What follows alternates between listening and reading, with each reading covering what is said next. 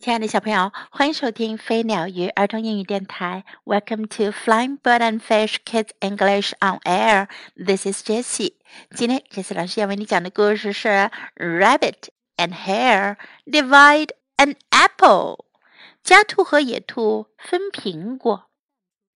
Rabbit and Hare loved to eat.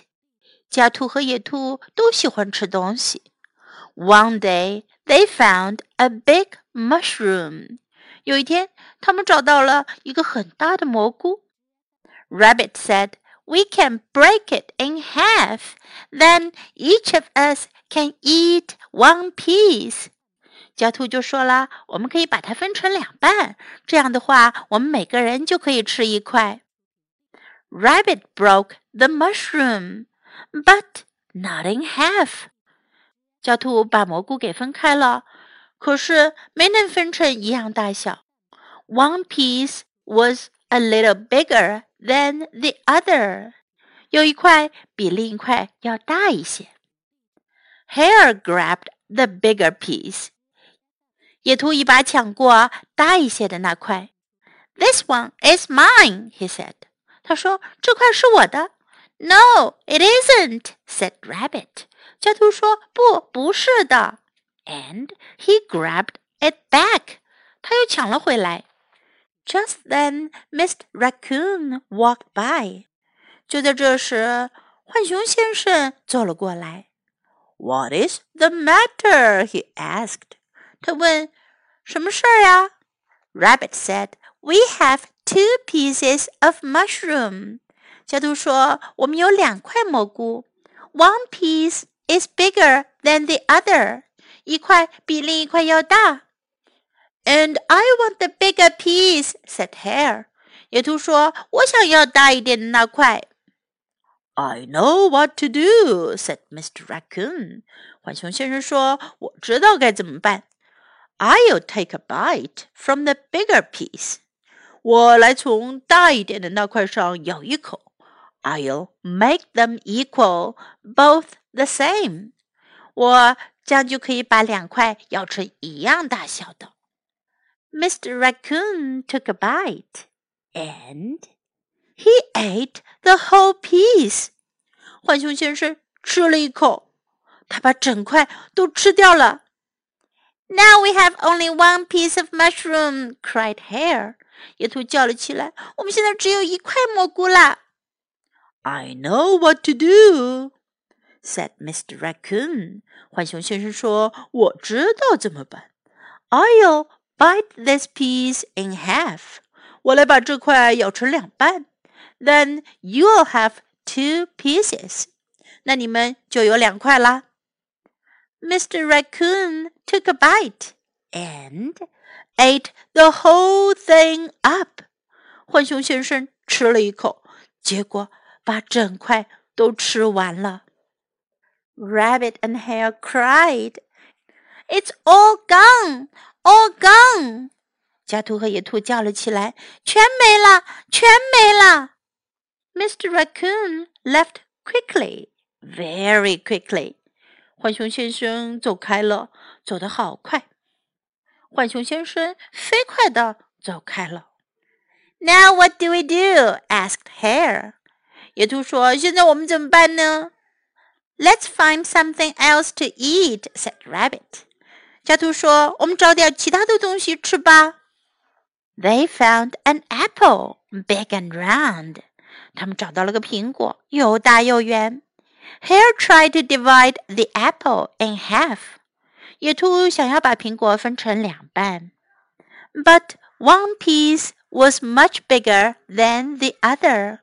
可是，一半比另一半要大得多。Rabbit grabbed the bigger piece。家兔抢过大的那一半。This one is mine, he said. 他说：“这块是我的。” Oh no, it isn't, said Hare. 野兔说：“哦不，不是的。” And he grabbed it back. 他又抢了回来。I'll help you, Mr. Raccoon said. 浣熊先生说：“我来帮你们。”I'll divide the bigger piece in half。我来把大一点的一半分成两半，then we'll have three pieces all equal。这样我们就有三块一样大的了。One for each of us。我们每人吃一块。Oh no, you won't," said Rabbit. 家兔说：“哦，不要，不要你分。” We can divide our own apple," said Hare. 野兔说：“我们能自己分苹果。” First, we'll split the big part. 开始呀，我们可以把大的一半分成两半。And then we'll split the small piece. 然后呀，我们再把小的一块分成两半。And they did. 他们就这么做了。How many ways can you divide an apple? 你能用多少种方式来分开一个苹果呢？What else can you divide in half? 你还能把什么分成两半呢？A piece of paper，一张纸；a cup of water，一杯水。Is it hard or easy to divide things equally？要把东西分成一样大小的两半，是难还是容易呢？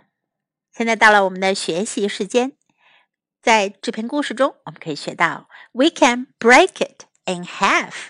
我们可以把它分成两半。We can break it in half. This one is mine. 这个是我的。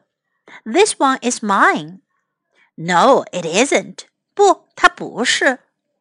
No, it isn't. What is the matter? 出什么事儿了 ？What is the matter? I know what to do. 我知道该怎么办。I know what to do. It's all gone. 全没了。It's all gone. Now what do we do? 现在我们做什么呢？Now what do we do? Let's find something else to eat. 我们找点其他的东西吃吧。 Let's find something else to eat. I'll help you. 我来帮你吧。I'll help you. We can divide our own apple. 我们可以自己分我们的苹果。We can divide our own apple. Now let's listen to the story once again.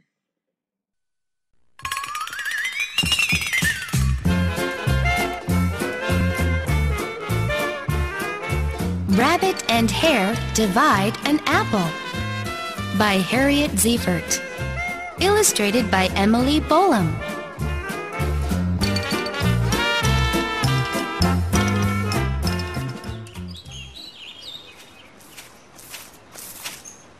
Rabbit and Hare love to eat. One day, they found a big mushroom. Rabbit said, we can break it in half. Then each of us can eat one piece.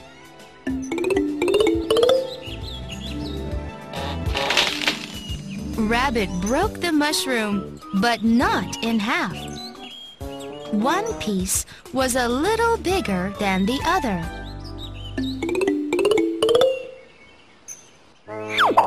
Hare grabbed the bigger piece. This one is mine! He said. No, it isn't, said Rabbit, and he grabbed it back.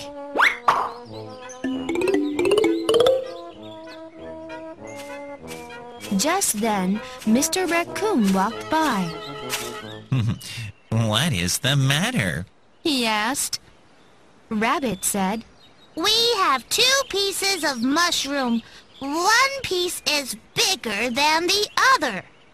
And I want the bigger piece, said Hare. I know what to do, said Mr. Raccoon. I'll take a bite from the bigger piece. I'll make them equal, both the same. Mr. Raccoon took a bite and...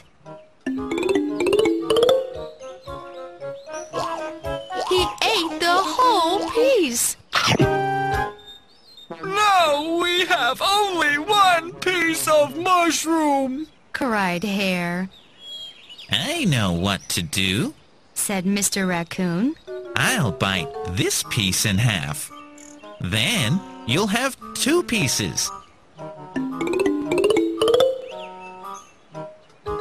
Mr. Raccoon took a bite and ate the whole thing up.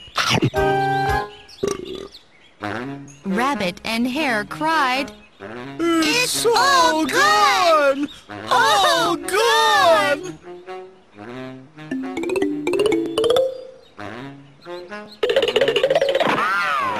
Mr. Raccoon left quickly, very quickly.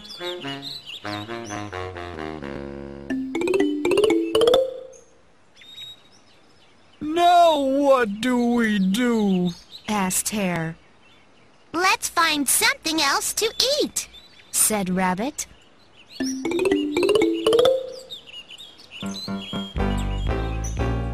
They found an apple, big and round.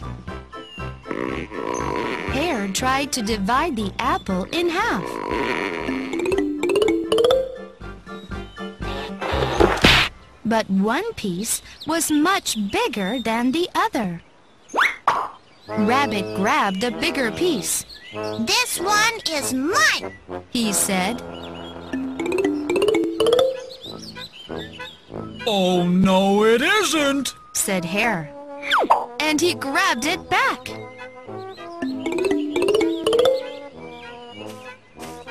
I'll help you. Mr. Raccoon said, I'll divide the bigger piece in half. Then we'll have three pieces, all equal. One for each of us. Oh, no, you won't. said Rabbit, We can divide our own apple. said Hare. First, we'll split the big part. And then we'll split the small piece. And they did.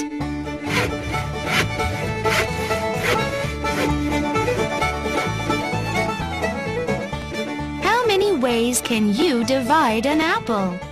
What else can you divide in half? A piece of paper? A cup of water? Is it hard or easy to divide things equally?